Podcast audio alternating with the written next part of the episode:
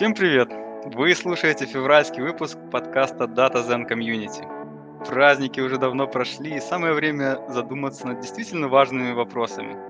Например, о том, кто и зачем разработал твое любимое приложение или библиотеку, которую используешь ты каждый день. Это может быть Hibernate из Maven репозитория, или может быть Notepad++, хотя как слушатель нашего подкаста должно быть ты активный пользователь Spark, вот я так думаю. Примеров open source приложений много. И все же, кто их вообще делает? Как им помочь? И нужна ли им вообще наша помощь? Дима, наш гость сегодня, работает над open source продуктами в Elastic. И я надеюсь, он поможет нам пролить свет на всю эту чертовщину. Привет, Дима. Всем привет. Расскажи, пожалуйста, сам о себе, чтобы я ничего не напутал. Um, да, я работаю в Эластике последние три года. Эм, работаю в Кибане. Я думаю, многие знают эту визуализацию. Это клиент-серверное приложение в Node.js, которое используется для, можно сказать, работы с э, данными, хранящимися в Elasticsearch. Э, да, работаю я из Германии, с города Берлин. Э, переехал я сюда больше четырех лет назад. Э, в принципе, бэкграунд мой — это автоматизация тестирования — это началось, наверное, с веб-приложений, был десктоп, мобильные э, приложения. А в Elastic я уже пришел как software developer in test, то есть, э, можно сказать, я пишу проекты, э, связанные с э, каким-то тулингом, э, CI, э, тестовыми окружениями, э, все, что нужно для команды тестирования и разработчиков. Хорошо, расскажи, пожалуйста, ну, непосредственно про твой какой-то, так, в общих чертах опыт э, с open source продуктами. Uh, ну, в принципе, когда я uh, три года назад оплавился в Elastic, uh, там одним из пунктов, собственно, позиции было, если, ну, то есть пожелаемый, да, то есть там preferred qualification, это опыт контрибьюта в OSS приложение. У меня был бэкграунд, я контрибьютил в клиент для веб-драйвера на Node.js, э, где-то в Appium, э, вот, и какие-то тоже там Chrome драйвер, например, э, то есть, ну, сказать, небольшой, но опыт был, то есть опыт был работать с таким хардкорным комьюнити, где, можно сказать, нет каких-то четких требований, просто есть какие-то вещи, которые ты тебе нужно, чтобы они заработали, ты их добавляешь или что-то исправляешь, какие-то багафиксы, вот, и такой опыт был. И да, я потом, когда писал cover letter, я указал, что я думаю, что я perfect match, потому что у меня есть опыт работы с э, open source приложениями, и вообще я хочу начать работать с компанией, которая свою бизнес-модель начинала и основывала на том, что были сделаны вот Elasticsearch, Kibana, это приложения были изначально open source. Класс. Ну, звучит так, что ты как раз можешь ответить на те вопросы, которые у меня есть. А первый из них, это вот у меня внутри есть какое-то такое желание поучаствовать в open source э, разработке. С чего мне начать? У меня должна быть какая-то супер-пупер идея, типа я должен найти баг в веб-драйвере или что-нибудь такое. Или я могу просто, не знаю, поднять руку и сказать, ребята, вот я есть такой, может, вы меня возьмете к себе. Ну, из моего личного опыта, а, какие возникали у меня кейсы на предыдущем месте работы, например, есть библиотека, да, которая, можно сказать, э, нужна для работы с API того же там веб-драйвера. И допустим, это API было обновлено, но клиент, он а, опаздывает, да, и как бы можно, конечно, подождать, пока кто-то сделает, выпустится новая версия, но если очень хочется, можно попробовать самому. С таким желанием я, собственно, можно сказать, сделал свой первый контрибьют, я реализовал какие-то там а, методы для работы с новыми API. А, в принципе, в любом проекте, мне кажется, эм, есть несколько вариантов, да, то есть как бы как хобби, когда есть какой-то проект, в котором хотелось бы поучаствовать, или же проектная необходимость, когда просто есть задача, и она заблокирована тем, что библиотека, которую мы используем, она не позволяет это сделать. Мы, конечно, можем поискать другую библиотеку, или же можем поговорить, э, законтрибьютить, да, и потом дождаться, когда будет новой версии, и со счастливым э, лицом взять новую версию и продолжить использование. А касательно как-то, может быть, э, любой open проект, если мы говорим о каких-то небольших проектах, да, то есть там, как правило, наверное, даже нет такого, это называется contribution guide. А, мы можем об этом поговорить. То есть а, очень часто в этом-то и нюанс, что как бы может быть, есть желание, но нету каких-то идей. То есть одно дело, когда есть какая-то проектная необходимость или там просто необходимость, ты знаешь, что тебе не хватает этой фичи, ты можешь как бы ее заимплементить. А иногда просто есть желание поучаствовать. И здесь очень хорошо помогает Contribution Guide. Вот в Kibane он есть. Он как есть internal для сотрудников, так и external. В принципе, они приблизительно одинаковые. А, просто понятное дело, что сотрудники работают над каким-то четким родмэпом. А вот, ну, Возьмем простой пример. Человек хочет поучаствовать э, как-то в Кибане, да, вот. А есть, конечно, открытые тикеты, issues, да, то есть mm-hmm. это же открытый, открытый репозиторий на GitHub, можно зайти, посмотреть последние pull реквесты посмотреть какие-то open issues, посмотреть даже roadmap, то есть там будут какие-то meta-issues. И э, часто люди делают контрибьюты, они фиксят какие-то баги конкретные, а, иногда люди даже пытаются какие-то изменения в фичу сделать, но я бы здесь рекомендовал начинать скорее с фичи реквеста, чтобы начать какую-то дискуссию с внутренними сотрудниками, потому что очень часто встречается вот это как бы недопонимание, то есть человек потратил время, он что-то реализовал, но это идет э, в разрез с э, roadmap основного mm-hmm. проекта, да, и, может быть, этой самой фичи. И, собственно, уже большой pull request готов, человек как бы ждет, что в следующем релизе его фича войдет, а ну, не получается. Поэтому мне кажется, что а, идеально это, если у проекта есть э, contribution guide, который говорит, как делать, да, с чего начать, какие-то правила, да, с кем можно обсудить. А, но в проектах меньшего масштаба из моего опыта, если мы берем какие-то там проекты по тестированию, как правило, там есть а, группа main contributors. А, это, можно сказать, как бы или отцы-основатели, или те, кому отцы-основатели передали проект, да, то есть это как бы опытные контрибьюторы, и э, всегда можно, условно, э, ну, на GitHub очень часто используются лейблы, да, то есть там, там они так прямо пишут, что, допустим, нужна необходимость э, стороннего контрибьюта, да, то есть как бы, когда э, не хватает своего времени, своих ресурсов, они просто ищут, как бы завлекают, вот, вот есть как бы необходимость, попробуйте поучаствуйте.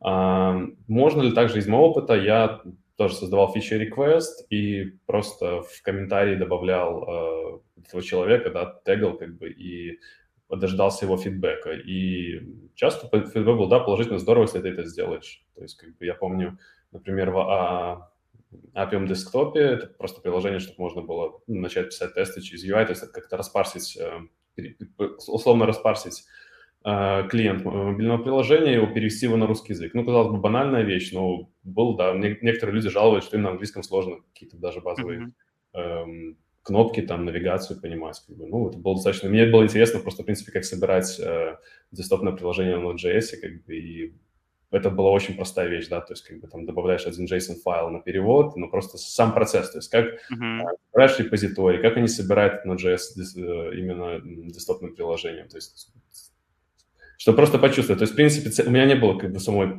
э, самой необходимости э, на русском языке использовать это приложение, но я, условно, взял эту возможность, как бы, как, чтобы просто для себя посмотреть. Мне кажется, это тоже хороший опыт э, познакомиться с технологией. Э, если берем э, тоже Kibana, ну, где, собственно, проект в основе, куда я контрибьючу, э, есть возможность добавлять свои плагины, да, то есть если, ну, там, ну, может, кто-то знает, есть там Discover, есть Dashboard, э, какие-то другие э, плагины, э, есть люди, работающие в компаниях, и у них есть проектная необходимость использовать какой-то свой плагин, например, там специфическая таблица отображения данных. И у нас есть гайд, как этот плагин можно написать, как его серверную часть написать, как клиентскую часть написать. И очень часто приходят вопросы, вот как бы у нас есть такая необходимость, но мы не, мы не можем из текущих э, плагинов найти, или, допустим, э, у вас есть такой плагин, но он в платной версии, а мы по тем или иным причинам не можем себе ее позволить. И да, в принципе, если люди хотят, они могут написать, то есть их плагин не пойдет в наш основной репозиторий, но они могут создать свой репозиторий и просто используя наш э, contribution guide, э, знать, как четко написать, то есть, в принципе, какие API надо использовать, э, структура этого плагина, и это сильно упрощает жизнь и время. А главное, когда будет миграция на следующей версии, то есть выходит новый релиз Elastic Stack, можно будет легко мигрировать свой плагин. Возможно, возможно, даже не надо будет вносить никакие изменения. Круто. Я правильно понимаю, что я сейчас могу пойти такой на паузу, поставить подкаст, пойти в этот в репозиторий Кибаны, посмотреть, какие там есть э, ну, открытые тикеты, что там есть, и предложить решение для какого-то из них, и как бы согласовав его, законтрибьютить какой-то свой код, который в дальнейшем попадет в сборку общую. Да, да, абсолютно верно. То есть очень часто, допустим, люди э, находят сами дефекты, вносят их, потом прямо как бы и фикс присылается. То есть разница лишь в том, что э, я тоже, вот ты клонируешь репозиторий, да, ты, ты как бы сторонний контрибьютор, я сотрудник, э, мы оба можем сделать pull request, они будут полностью отображены, как бы один и тот же репозиторий. Разница ли в том, что чтобы э, твой комит прошел, связался pull request, тебе нужно подписать CLA. То есть это, собственно, как бы agreement, то, что ты э, не претендуешь, э, что твой код какая-то интеллектуальная собственность, которую мы не сможем, ну, как компания, переиспользовать. Mm-hmm. Мне кажется, что это достаточно как бы логичное решение, да, чтобы как бы избегать каких-то, я не, как бы, у меня нет бэкграунда лоера, но мне кажется, что это логичный шаг. Как только ты подпишешь это CLA, это просто автоматическая как бы интеграция в GitHub, твой pull request отображается, идет э, нотификация на соответствующую команду, и э, команда внутренняя, которая отвечает за этот плагин или часть кода, они э, смотрят, как правило, говорят, о, здорово, и триггерят CI build. Запускаются различные тесты, различных уровней проходит build, и, как правило, если каких-то, ну, если есть замечания, то, понятное дело, надо их исправить, да, то есть, но mm-hmm. дальше так все мержится, и может пойти следующий релиз, как бы, а насколько увидеть. вообще вся эта среда ну, как доброжелательна к новичкам? Я имею в виду, что вот я пришел, ну, а, и мне такие говорят, например, ну, ты, может быть, сначала, там, не знаю, переведешь комментарий на русский язык или что-нибудь такое, или там напиши вот там, почисти здесь вот этот класс, ну, какую-нибудь такую, типа, низкоприоритетную работу повыполняем и посмотрим, присмотримся к тебе, и тогда, может быть, разрешим тебе что-нибудь стоящее сделать. Нету такого? А, такого нету. Я бы сказал, что просто есть различные способы эм, участия в проекте open source, да, то есть это зависит от личных навыков и опыта и какого-то желания, да, то есть как бы понятное дело, что новички, э, ну, мне кажется, что из моего опыта я бы сказал бы так, что можно как бы кто-то вносит дефекты, кто-то добавляет тесты, допустим, люди вот нашли и просто хотят ради опыта, там, я хочу попытаться начать писать тесты на Jest, да, там, как бы, и я вот вижу, что у вас там есть гэп, и я вот там добавил тесты. Кто-то э, это такой тоже хороший способ попробовать себя. Кто-то прям уверенно себя чувствует и прям может э, сделать какой-то pull request, который закрывает какую-то недостающую функциональность. Это, конечно, реже, то есть чаще всего, мне кажется, это богофикс, обновление документации, что тоже очень здорово, потому что это говорит о том, что люди действительно читают документацию, они находят какие-то несоответствия и э, просят их э, э, подправить. А, но такого, что вот как бы нет, вот ты вот нет, ты, ты новичок, поэтому я видел разные pull реквесты Просто надо понимать, что иногда pull request, то есть вряд ли э, в такой большой проект и, в принципе, open source проект пройдет pull request на изменение тысячи строк, Просто потому, что это, в принципе, как бы достаточно серьезное изменение, если это не, мы говорим не про документацию, да, а про действительно там какой-то внутренний код, а, то, ну, конечно, будут вопросы, как бы, и я сомневаюсь, что, как я говорю, лучше так, в таком случае, если прям такие кардинальные изменения, обсудить, потому что внутренние контрибьюторы, они работают с этим каждый день, у них есть бэкграунд, они э, так или иначе лучше знают этот проект.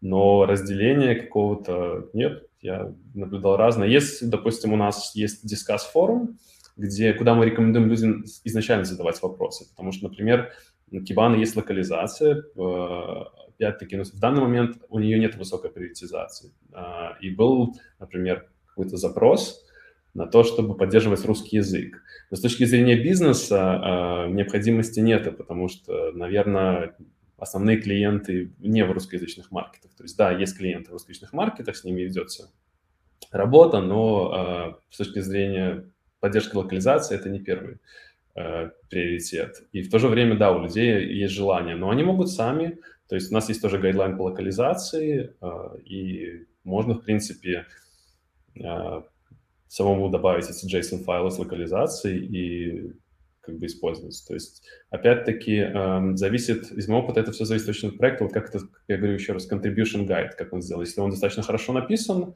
то жизнь максимально упрощается. Если нет, то это может затянуться на долгие переписки, выяснения. Это уже э, достаточно сложно. Я понял. Хорошо, давай немного в такую в теоретическую область перекинемся. А, как ты думаешь, ну, для чего вообще кому-то открывать свой исходный код? А, ну, я могу сказать, я не буду, конечно, говорить э, за как бы за проект, куда я пришел, как бы, э, я бы сказал, бы, что, в принципе, если мы говорим о какой-то библиотеке, да, то есть небольшой, то есть когда, мы, ну, допустим, у тебя возникла какая-то идея, да, то есть тебе что-то нужно сделать, это что решит какую-то проблему твою, и ты, э, у тебя есть несколько вариантов, да, как бы написать в закрытом репозитории или же в открытом. На мой взгляд, э, вот, если это, ну, мы не говорим, да, это какой-то использует там, там внутренний API, это не какой-то там security проект. А почему его имеет смысл сделать открытым? Потому что, ну, как говорят, две головы лучше, чем одна, да, то есть, наверное, изначально ты напишешь, да, закроешь свою, как бы, текущую задачу, но, возможно, когда ты открыл код, э, эта задача позволит, ну, то есть проект решит, позволит решать задачи и другим людям, и они, помимо того, что они просто будут брать и переиспользовать, конечно, это будет подавляющее большинство людей просто забирает библиотеки и использует их как есть но у людей появляются э, идеи из моего личного опыта, то есть вот когда я писал проект Apache 2.0 лицензии, первое, что ты начинаешь замечать, люди вносят дефекты. То есть люди попробовали. Допустим, ты тестировал только на, допустим, там, на macOS и Linux машине, а кто-то попробовал на Windows. И сразу выяснились проблемы или там, допустим, что-то с регистрами не то. Как бы. Ну, то есть просто люди вносят какие-то частные э, дефекты в своих специфического environment. Ты уже можешь улучшить свой продукт, свою библиотеку. Дальше, следующий этап, у людей возникают идеи, как улучшить. Говорит, а вот было бы здорово, если бы вот работало так. А, здесь уже можно, допустим, пометить тикет как uh, help needed, допустим, потому что если ну, опять-таки, если я написал библиотеку, она решает мою задачу, это не значит, что я буду а, сразу, можно сказать, начинать работу по первому зову, когда я вижу тикет, потому что есть тоже внутренние приоритеты, да, личное время – это тоже личное время. А, к тому же, может быть, есть какие-то другие свои личные проекты, которые хочется приоритизировать. Но в то же время появятся люди, которые захотят законтрибьютить, потому что, возможно, для них это будет критично, и я по своему опыту могу сказать. И то есть от одних людей пришел запрос на добавление фичи, а другие ее реализовали. И получается, за счет этого, мне кажется, open проект — это вот комьюнити, во-первых, это brainstorming, постоянные идеи, второе — это баги, а, фичи, и тем самым разрастается, развивается проект. И так он может, мне кажется, прийти к чему-то действительно интересному, серьезному и я же не говорю, там обязательно закончится какой-то там хорошей монетизацией, но, в принципе, он может быть стать хорошей, популярной библиотекой. А если это закрытый код, ну, здесь все упирается в возможности э, компании, сотрудников, да, если такой там маленький стартап, то, ну, там, может быть, всего инженеров 20 человек, и, может быть, только два человека используют эту библиотеку, и, как бы, понятное дело, что развитие ее, наверное, закончится на первой же минорной версии. Хорошо, а значит ли, что если open source, если проект open source, что он э, равно бесплатный? А, ну, здесь, как бы, опять-таки, я не скажу, что я прям сильно силен э, в различных лицензиях, но э, когда мы говорим о том, что вот есть желание законтрибьютить, э, надо понимать, есть желание просто законтрибьютить как вот получить опыт контрибьюта, да, как бы и на этом все закончить, то есть просто познакомиться с проектом. Или же контрибьют с целью переиспользования кода.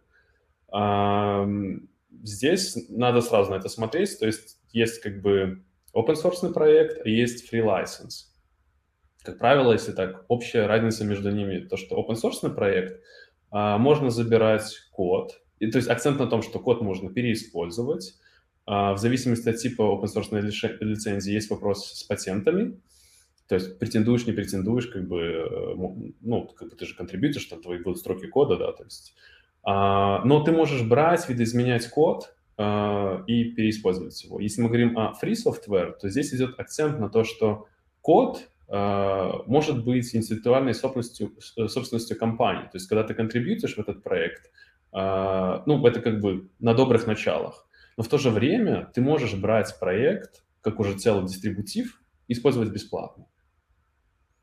В смысле, то получается, есть... что за, за то, что ты контрибьютишь, ты можешь его использовать? Или, или ну, такой прямой, такой прямой связи нету, даже его могут использовать даже те, кто не контрибьютит. То есть здесь просто есть момент в том, что как бы ты не можешь претендовать на части кода, говорить, а вот я хочу, чтобы мне сплотили за вот те пять строк моих кода, где я подправил вам баг. Но в то же время ты можешь взять э, версию дистрибутива с уже исправленным тобой багом и использовать ее, как бы радостно улыбаться, говорить, ага, это я подправил, как бы здорово. Но без какой-то компенсации там и без э, вот этих так, всех а разве в первом случае предусматривается какая-то компенсация? По-моему, это в обоих нет. Нет, компенсация не предусматривается, но в первом случае можно брать код и делать с ним все, что угодно. То есть взять код э, на свой страх и риск. Даже э, мы говорим о разных, да, там же есть Apache, есть MIT лицензия. А с, с классическим open проектом э, очень часто просто можно даже строчки кода взять, скопировать, вставить в свой проект, ну, просто зареференсить. Иногда, иногда э, лицензия требует как бы указать референс, с какого репозитория взято. Но э, вот это классический open source, да, то есть я скопировал функцию, ум, которую написал умный человек, а в free software так делать нельзя. Угу. Хорошо. Получается... Что-что? Насколько я знаю, так а. делать нельзя. Да. Э, получается, ну вот я пока пытаюсь понять, что в основном open source это какая-то дополнительная штука к твоей работе. Я имею в виду, что ты работаешь, зарабатываешь деньги, и где-то там на горизонте у тебя может быть не очень интересная задача на работе или не очень высокая загрузка, и ты такой, блин, чем бы еще заняться? И занимаешься open source, ну, на каких-то просто потому, что ты добрый человек. А, я думаю, что это немножко ошибочное мнение. А, мне кажется, что эм, ну, я бы не стал смотреть на open source проекты с точки зрения наличия свободного времени или э, с точки зрения того, что я устал, э, мне как-то уже надоели эти нудные задачи на основном проекте, поэтому я буду контрибьютить. Сейчас очень популярно, по крайней мере, американские компании э, часто, в, можно сказать, в списке бенефитов указывают даже время в месяц, которое они выделяют на участие в open проектах, они даже могут быть не связаны с проектной деятельностью. То есть, можно сказать, это как своего рода как бонус. Вот мы вам э, месяц, допустим, там 4 часа даем и делайте, что хотите, или там э, 2 часа в неделю делайте, что хотите, как бы э, вот. Кто-то э, продвигает свои open source проекты и говорит, что вот э, там, допустим, 4 часа в неделю вы работаете на вот наших open проектах, там какие-то есть задачи, да, то есть это тоже, наверное, способ борьбы за э, ценных специалистов, э, так своего рода привлечь. Но по части э, контриб... вот именно как за себя сказать, то есть э, для меня нет разницы, то есть как бы и, и, условно есть задачи, которые я должен выполнить. Uh, у меня свобода принятия решений, то есть мой начальник мне доверяет. Uh, какой проект я буду использовать, или уже текущий проект, да, там, с какой-то с фри-лицензией, или же я напишу open source проект, в котором мы решили, что вот там ничего как бы нет такого, чтобы мы хотели бы спрятать, мы готовы, чтобы он был публичный, и я пишу его, то есть как бы э, ну, трачу на него сколько надо. То есть, допустим, э, в последнее время я занимаюсь нагрузочным тестированием и пишу проект, э, который использует библиотеку Gatling, на скале, и, собственно, сам проект, э, он включает как бы, ну, можно сказать, он расширяет Gatling да, для наших целей, то есть, допустим, как сначала сделать деплоймент в Elastic Cloud, да, и потом запустить нагрузочные тесты против э, этого инстанса. А, кто-то может взять и э, переиспользовать, то есть, да, понятное дело, что, ну, как бы, не Elastic Cloud, но у меня есть возможность запуска, допустим, просто поднять инстанс кибаны, да, то есть или, или передать, допустим, э, хост, хост э, для кибан. То есть как бы не было идей, то есть я не вижу смысла закрывать этот код, потому что уже были случаи, когда люди как бы писали мне, вот я попробовал, да, и там вот так не работает. И, и ты выясняешь, как бы тоже, опять-таки, там баг у меня был, там э, действительно фичу хорошо бы добавить. То есть, э, то есть идея в том, что есть задача, ее надо решить, и ты выбираешь лучший способ, как бы открыть, не открыть. А, ну, я, я, наверное, даже не про это спрашивал, я про то, что, ну вот, допустим, я не знаю, я сижу на каком-то проекте, где никакие задачи не могут быть решены тем, что я закомичу что-то в open source проект. Mm-hmm. Я как бы их решаю спокойно и тем, что у меня есть без open source. Но в то же время мне бы хотелось, допустим, в open source что-то поконтрибьютить. И у меня, допустим, проект с не очень высокой загрузкой. Я не знаю, может быть, у вас там такого не бывает. Ну, я вот знаю такие проекты, где может быть, что за целый день особо и нечем так вот заняться. Ну, бывает, как-то вот сложились так звезды. И тогда ты думаешь, ну а что же, я же как бы вот работаю, мне нужен какой-то опыт интересный. А тут я его не получаю. Деньги получаю, опыт не получаю. Непорядок. Я тогда такой, оп, хочу в open source. И, ну, вот моя было предположение, что большинство людей, которые что-то коммитят в open source, они, ну, возможно, это даже не очень-то связано с их работой. Ну, ты вроде как говоришь, что это, скорее всего, связано. Я, не, знаешь, я знаю людей, которые все свое личное время тратят на контрибьют в open source, то есть они работают над э, закрытым кодом в рабочие часы, а в личное время как бы это вот как хобби, да, то есть а кто-то использует за донаты, да, то есть как бы то есть, в GitHub же можно поддерживать каких-то контрибьюторов, да, которых тебе mm. нравится. А... Ну, ты имеешь в виду, это у них свой проект, он open source, и им донатят за поддержку какую-то. Да, да, да, да. Там, да, там даже не за проект, там, по-моему, донатишь ты конкретного человека. То есть тебе просто как бы mm. вот человек, он, он, возможно, человек поддерживает какие-то в React, и хотя React, как бы, ну, там же Facebook его поддерживает, да, то есть Facebook тоже выделяет людей на развитие React. Um, мне кажется, что, uh, ну, первый момент, есть компании просто, которые поощряют, да, вот такое участие. То есть есть разные компании. Есть компании, которые, в принципе, очень активно используют open source проекты, и uh, как бы ну, они понимают, что нужно не только брать, но и отдавать. Есть компании, которые решают свои сугубо задачи. И, ну, то есть, мне кажется, это, вот, я бы сказал, что это все начинается с культуры компании.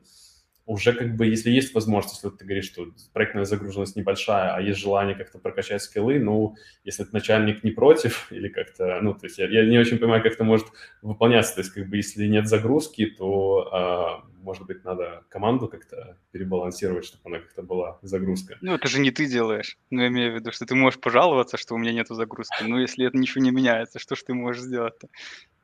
Ну да, если просто как бы вот есть возможность поконтрибьюить, мне кажется, здесь просто нужно понять, чего сам хочешь. То есть как бы у меня было определенное желание, то есть мне было интересно поработать в компании, которая стартовала свой бизнес, начиная с open source проектов.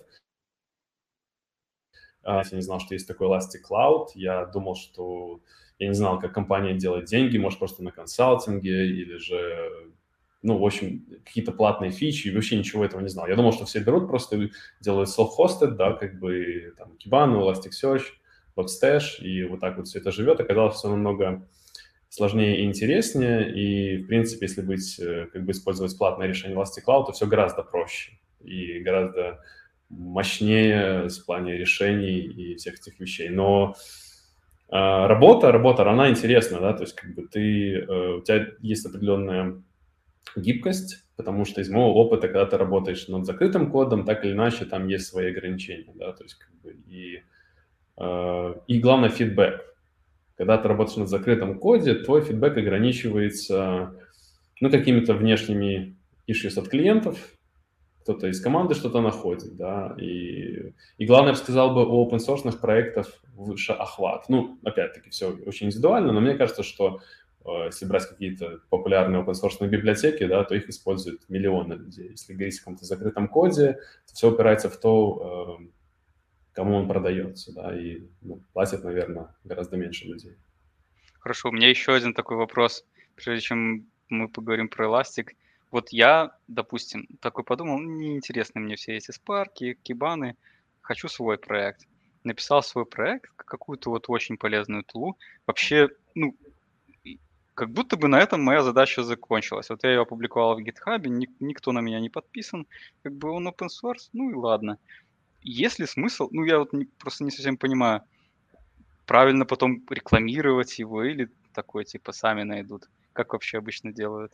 Ну, из, из, из того, что я вижу, что делают, занимаются такой прям хорошей рекламой, маркетинг, да, то есть люди ездят по конференциям, а, рассказывают про проекты, очень часто сравнивают с платными решениями или с другими open source, иногда очень так явно подчеркивают э, преимущество своего решения. Конечно, э, люди пытаются пичить, потому что мне кажется, что, ну, даже если мы будем брать какие-то там ну, я вот даже не знаю, какой бы человек, какой у него должен быть статус, да, там, чтобы я просто вот, а, ну это вот этот человек, он что-то сделал, обязательно пойду посмотрю. Нет, наверное же, э, должен быть какая-то идея, да, какой-то проект, какая-то информация, что он вообще делает, э, и тогда, собственно, люди потянутся, подумают, ага, мне это интересно. Что сначала, мне кажется, люди, большинство людей не думает, как бы вот за контрибьюцию, большинство людей думает, о, круто, бесплатно, доступно, можно использовать, здорово, попробую начинается adoption период, да, то есть начинает там скачивание, пробуют люди, э, допустим, скачало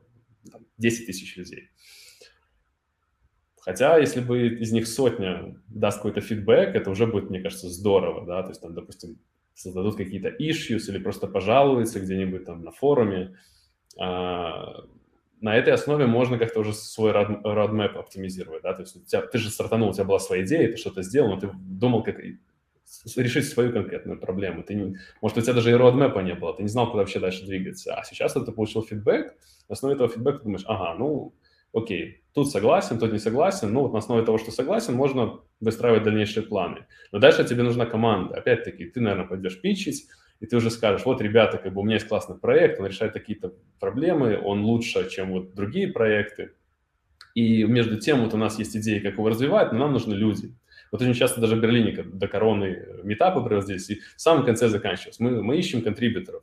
Это просто, вот, знаешь, классический слайд, где они просто говорят, да, между делом, как бы, предпоследний слайд – это наши дальнейшие планы, и последний слайд – вообще мы ищем контрибьюторов. Это просто классика, а, потому что, ну, одно дело, конечно, написать проект, закрыть какие-то свои проектные ниды, потом ты имеешь какой-то план развития, но, конечно, нужна команда двигаться дальше и с точки зрения и времени, и, мне кажется, даже личного ну, успокоения. То есть, когда ты понимаешь, что твой проект используют люди, тебе это как-то душу греет. А когда еще люди хотят участвовать в нем, то есть разбивать, даже, даже если просто багафиксом заниматься, это уже прям, ну, на моем опыте это просто здорово. Там видишь, о, человек нашел баг, там, или там, о, человек предложил какую-то фичу, это же здорово. И всем этим ты занимаешься 4 часа в неделю, вот там, где тебе компания разрешила.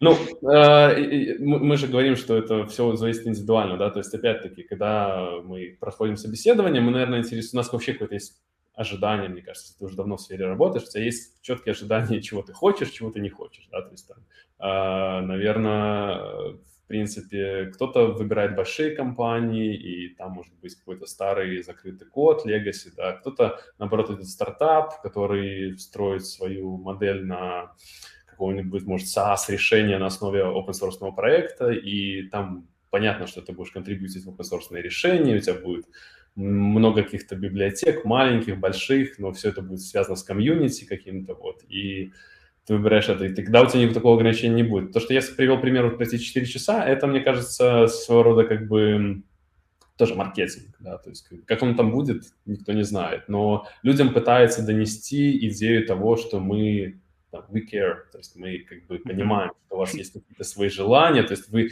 вы готовы прийти, посвятить свое время нашей компании, но между делом, да, мы понимаем, что нужно отдавать комьюнити, и вот, может, потому что эм, но есть же люди, которых вот прям у них, они меняют компании, но вот есть проект, в котором у них душа вот просто горит, они на протяжении там многих лет контрибьютируют в библиотеку, и для них, э, ну, может быть, считается нормальным не в, не в свое личное время, а именно в рабочее продолжать там еженедельно что-то э, коммитить. И вот для таких людей компания говорит, да, мы понимаем, вот, будет у вас 4 часа. Хорошо, давай немного поговорим про место работы. Ну, даже не совсем пока про место работы, а вот про дополнительную ответственность. У тебя как внутреннее ощущение есть, что у тебя есть, на тебе прям лежит какая-то дополнительная ответственность, что ты вот типа коммитишь в какое-то супер популярное приложение, и может быть какой-нибудь там, не знаю, условный Бьорн Страуструп придет и скажет, боже мой, это же мой, мой любимый продукт, я им пользуюсь каждый день, каждый день там листинги кода просматриваю, кто написал этот ужас вообще. Нет у тебя такого, ну, какого-то мини-синдрома самозванца? Uh, ну, мне кажется, первое время было немножко непривычно в том плане, что, наверное, даже не то, что открытый код, и все его могут видеть, да, то есть мои комиты могут обсудить абсолютно любой желающий можно зайти, да, там отфильтровать в Кибане больше полутысячи контрибьюторов, и можно, конечно, найти, кто что закоммитил, когда, и, собственно, посмеяться с этого или же повосхищаться, как я там смотрю чьи-то комиты и думаю, вот, ребята, конечно, классно. Но вопрос был даже в другом, я бы сказал, а, вот перестроиться, да, то есть это проект, по сути, сейчас, наверное, в Кибане одновременно работает, мне кажется, более 80 разработчиков, да, то есть вообще, в принципе, масштаб, вот как это код меняется, как это развивается, это вот обнов... то есть постоянно обновляться с мейн-веткой.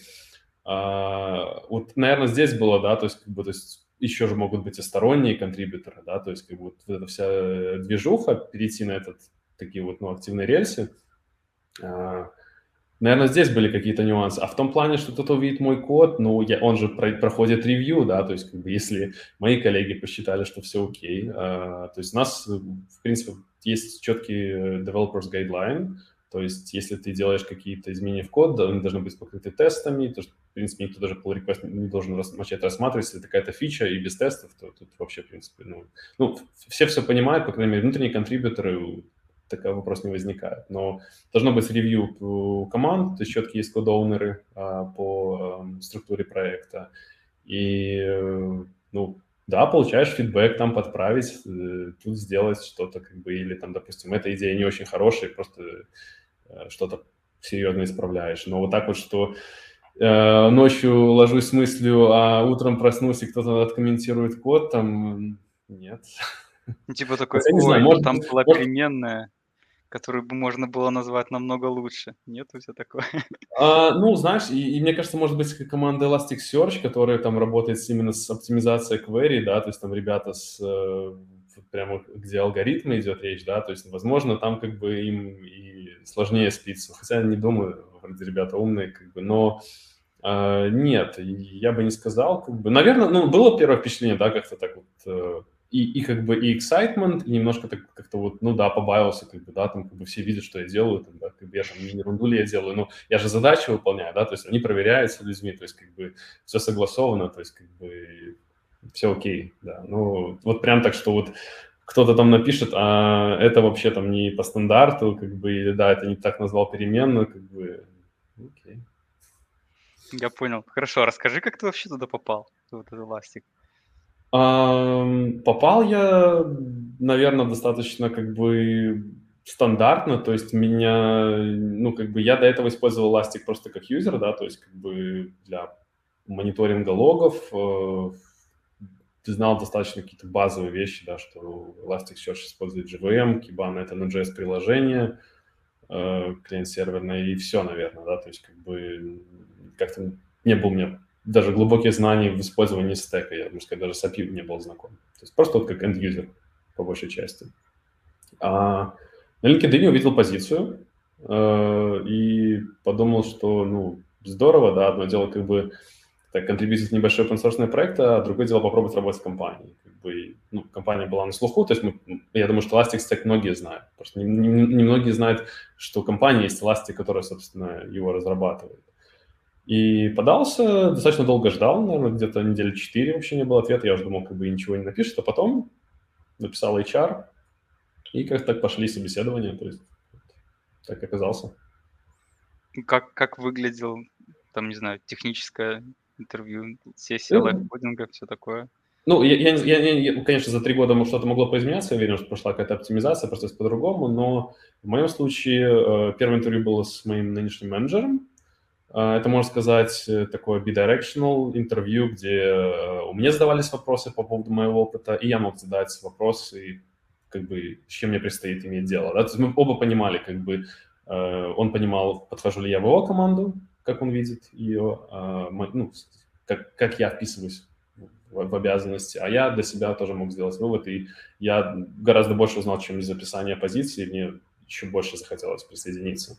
А, следующее было э, два в одном техническое интервью. Э, я бы не сказал, что в нем было что-то, ну, не было каких-то сложных алгоритмов, то есть были вопросы по Node.js от каких-то очень базовых, и они двигались, усложнялись все сложнее и сложнее, как бы, но чего-то такого прям запредельного не было. То есть э, просто отвечаешь на вопросы. Потом э, вторая часть была, это уже с э, моей нынешней коллегой, надо было пошарить код и начать писать, пошарить экран и писать код. Вот. Ну, тоже ничего сложного не было, то есть мне показали часть кибаны, и надо было условно написать там какой-то базовый, например, юнит-тест. Mm-hmm. Бы, ну, не, не, не, не, не совсем, что он прям базовый, но там нужно было проверить определенные вещи. То есть просто проверять, наверное, как ты вообще знаком ты с, э, как ты там, ну, можешь открыть, допустим, VS Code, да, и начать писать код или нет. То есть просто на адекватность. А, далее было интересное интервью с техлидом и директором инжиниринга. Это было, ну, как бы я бы сказал, бы такое техническое, но больше на, можно сказать, на, раз, на как бы на опыт, да, понять. Mm-hmm. То есть там задавать какие-то вещи, то есть порассуждать, допустим, там вот есть плагин в браузере, как его можно тестировать, или какие-то там, в принципе, какой опыт спрашивали, есть ли опыт с open проектами, сколько проектов одновременно контрибьютил, какие-то такие вещи, то есть тоже люди хотели понять какой-то вообще бэкграунд, э, как я могу, ну, то есть как, как я рассуждаю на, по поводу потенциальных задач, но тоже никакого кодинга не было. Ну и финальное интервью уже было как бы с там, главой э, SVP инжиниринга всей компании и главой стека. То есть это уже был, последнее, последнее это уже был cultural fit такой, то есть на последнем интервью ты можешь сказать уже cultural fit. Ну, то есть ты мог завалить и последнее интервью, правильно? Я имею в виду, что а, это не ну, было там, ну, разговора. Конечно, можно всегда завалить, э, люди же могут и cultural fit не пройти. Я, я думаю, что поменялось, возможно, сейчас и больше стадий, как бы, возможно... Больше стадий, это уже и так немало. Да, но я имею в виду, что у меня было технически объединено два в одно. Как бы я, я просто, честно говоря, ну, последний раз, когда мы собеседовали моего коллегу, как бы все было приблизительно так же, как у меня. Но это тоже было два с половиной года назад, поэтому я не знаю. Как... Э, ну, мне кажется, что доступ можно почитать, как проходит собеседование в Эластике, и я думаю, ну, на мой взгляд, все более чем адекватно, э, все очень доброжелательно, обратный фидбэк получаешь, как бы, и... Угу. Хорошо, а еще получается, вот Elastic, open source.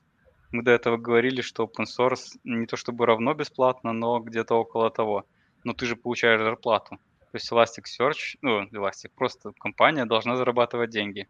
Да. И в частности, ваша тоже, и как она зарабатывает? А, собственно, я уже упоминал, то есть э, я до прихода в компанию об этом абсолютно не знал. Я думаю, что очень многие об этом до сих пор не догадываются.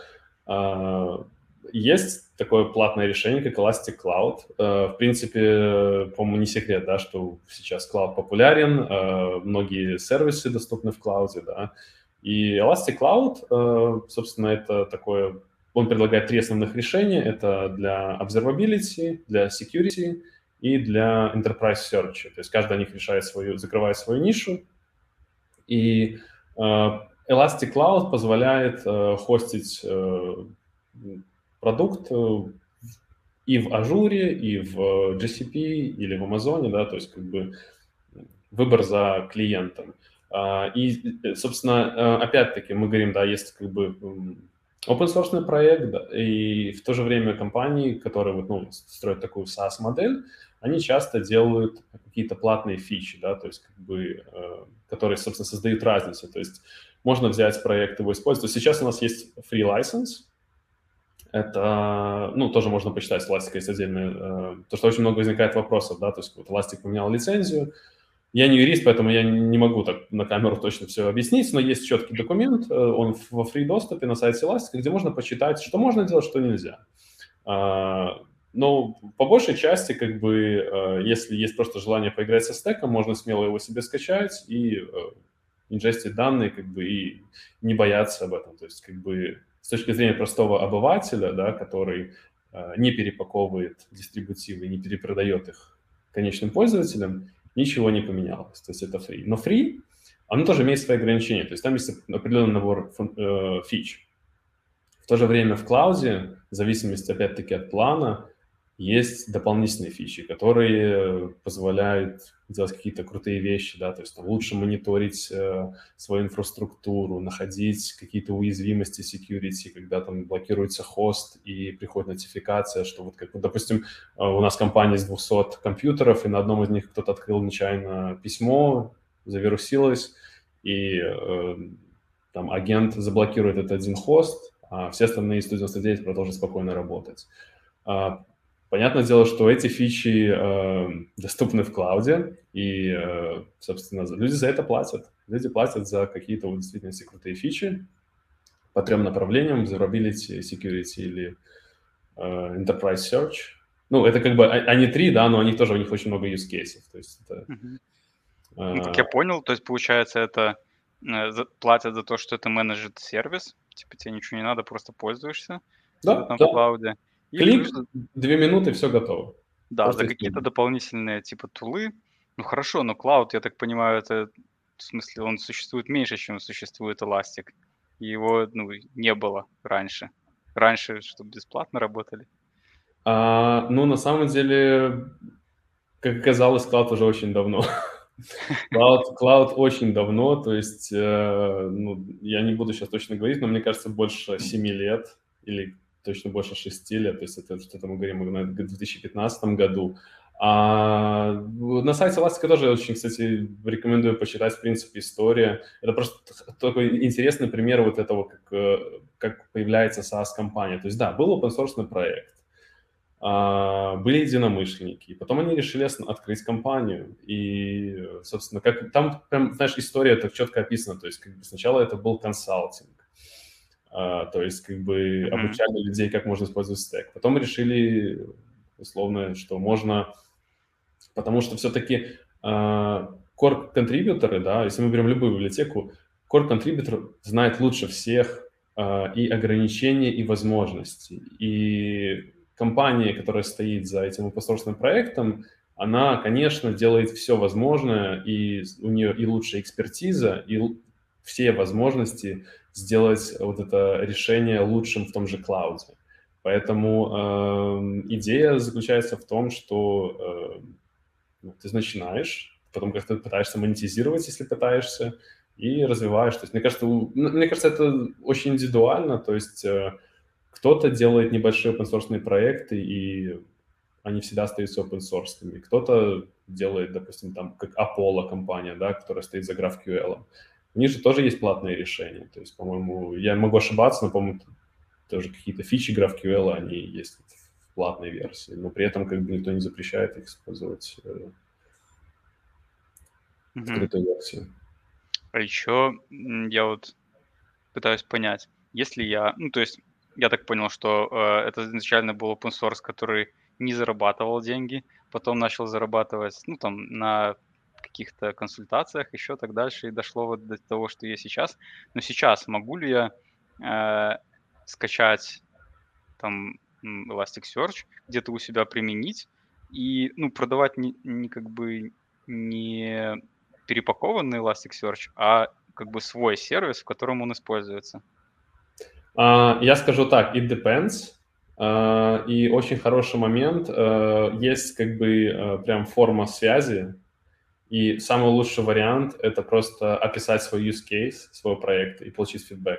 То есть есть люди в компании, которые прям вот э, готовы mm-hmm. посмотреть и сказать, да, вы ничего не нарушаете. То есть, мне кажется, э, э, из моего опыта никогда не бывает глупых вопросов, но лучше спросить, если есть какие-то сомнения. А, а если я нарушаю, я, получается, должен купить лицензию или, или нет, или что Ну, это? если нарушаешь, то это, в принципе, как бы уже ну, я имею в виду, дело, планирую да? нарушать, как бы. Да, то есть мы же, то есть смотри, лицензия же была поменялась, по-моему, версии 7.11, да, и э, так, я не буду, могу ошибаться. Ну, в общем, какая-то 7x версия произошла изменение, может, это был даже 7.6, я, я могу ошибаться. То есть если, если ты используешь стек-версии до, этой, э, ну, до, до этого релиза, то, в принципе, нет смысла вообще переживать, да, потому что как бы, ты забрал исходный ход, как он был, да, и так его используешь. А, но если ты берешь исходный код сейчас, а, то, ну, есть нюансы, да, и главный вопрос, зачем тебе брать исходный код, когда можно взять просто free этот э, дистрибутив, и использовать его, исходя из лицензии. Ну, я, я говорю, э, это не тысяча э, страниц, э, все очень достаточно подробно описано, что вот это лицензия. Лицензия, э, аналогичный ход был у MongoDB, да, то есть как бы у них тоже описано эти изменения. Э, ну, сейчас можно по-разному, разно трактует, что как бы там есть, есть, конечно, есть разница между open source и free, free лицензией. Uh, ну, да. Тут, mm-hmm. тут надо быть внимательным, я бы сказал, да. То есть смотреть версию, смотреть, какой код берешь. Uh, я бы сказал, что в принципе, когда ты берешь даже open source проект, Apache 2.0 или там MIT лицензию, всегда надо смотреть, ну, собственно, а что это за лицензия? То, что, ну, все может быть. Не всегда все можно сделать даже с open проектом. То есть, то есть это не то, что вот я, ага, я вижу какие-то классные функции, я просто себя скопирую, никто же не заметит. ну, надо понимать, что все-таки э, от типа лицензии зависит, что можно делать, что нельзя. И чтобы не было потом проблем, потому что это может быть большая компания, а вот из-за просто такого шага, что ты просто решил скопировать чужие строчки кода, это может быть плагиат, э, как бы это может быть чья-то частная собственность, а кто-то может потом поменять лицензию из-за open source проекта. Поэтому здесь надо тоже быть внимательным. Не, ну копировать строчки кода чужие, это вообще зашквар какой-то. Я про то, что э, вот, ну, есть какая-то лицензия, она, вот ты говоришь, не позволяет там какие-то штуки делать. А я хочу эти штуки сделать не, ну, не такие прямо, чтобы прям скопировать, а вот я хочу получать деньги том числе используя, ну, как бы этот открытый код. Э, я так понимаю, что некоторые лицензии это запрещают, и получается, да, что. Э, ну, нету решения. То есть я не могу прийти и сказать, ребята, вот вам деньги, вы, пожалуйста, мне разрешите. Или могу? Может, вот так это и работает, да. Ты, ты получается, если, смотри, если ты используешь Elastic Cloud, э, то ты можешь на основе его э, писать любой свой проект и перепродавать, да, то есть как бы, то есть, э, словно ты хостишь стек в клауде, и у тебя есть какой-то, допустим, там онлайн-магазин, и без, без проблем. Нет? То есть... угу. Ну, это, это именно решение, которое мне предлагают такое, типа, ну, тогда используй наш клауд. А именно так, чтобы, типа, я скачал репозиторий, мне сказали, ну, да, вот ты все заплатил, вот чек, пожалуйста. Я, я, я, я не знаю, мне кажется, что так это не работает. Но я могу ошибаться, но мне, я, я бы удивился, что эта вот тема так бы могла работать. Как бы, знаешь, одноразово заплатил. Мы все-таки в, в 21 веке, я думаю, что так это не работает сейчас. Так я и думал, черт. Но, возможно, на каких-то небольших библиотеках э, можно, ну, просто даже с точки зрения как бы простого обывателя, ну, понимаешь, тебе нужно все писать какой-то контракт, где э, указаны условия, что ты один раз, одноразово заплатил и можешь дальше использовать, поэтому Uh, не знаю, даже вот с точки зрения, если какая-то ты нашел в интернете библиотеку, которая тебе нравится, ну, там прям вот указано, что авторские права, uh-huh. я даже не представляю, но ну, ты вот выходишь на контакт с человеком, вы начинаете прям дискутировать, вот uh, я тебе предлагаю X, и я могу использовать сколько хочу, Э, человек может подумать... Зачем ты ага, публикуешь, если нельзя использовать? А, не знаю, может быть, потешить свое эго. Я иногда тоже думаю, вот люди так делают, как бы, может просто показать, какие они умные, может быть, э, кто-то тоже посмотрит, ага, вот э, крутой инженер, у него прям там с алгоритмами все фантастически здорово, и возьмут на работу. Не знаю, может, как портфолио люди сделают. Не знаю. Может быть. Просто ты вопрос задал. Интересно. Хорошо. Ну, на самом деле я так большего понял, куда мне надо идти, чтобы законтрибьютить что-нибудь. Спасибо тебе за то, что тут присоединился, рассказал, поведал свой опыт. Э, ну и, наверное, да. Наверное, тогда я еще должен сказать, что уважаемый слушатель или зритель, подписывайся на наши соцсети, на наши каналы. Наш подкаст выходит на Google подкастах, Apple подкастах, Яндекс Музыке э, и на YouTube, что странно, но все же. Э, тогда будем прощаться. Всем удачи. Спасибо, что слушали нас. Спасибо. Пока. Пока.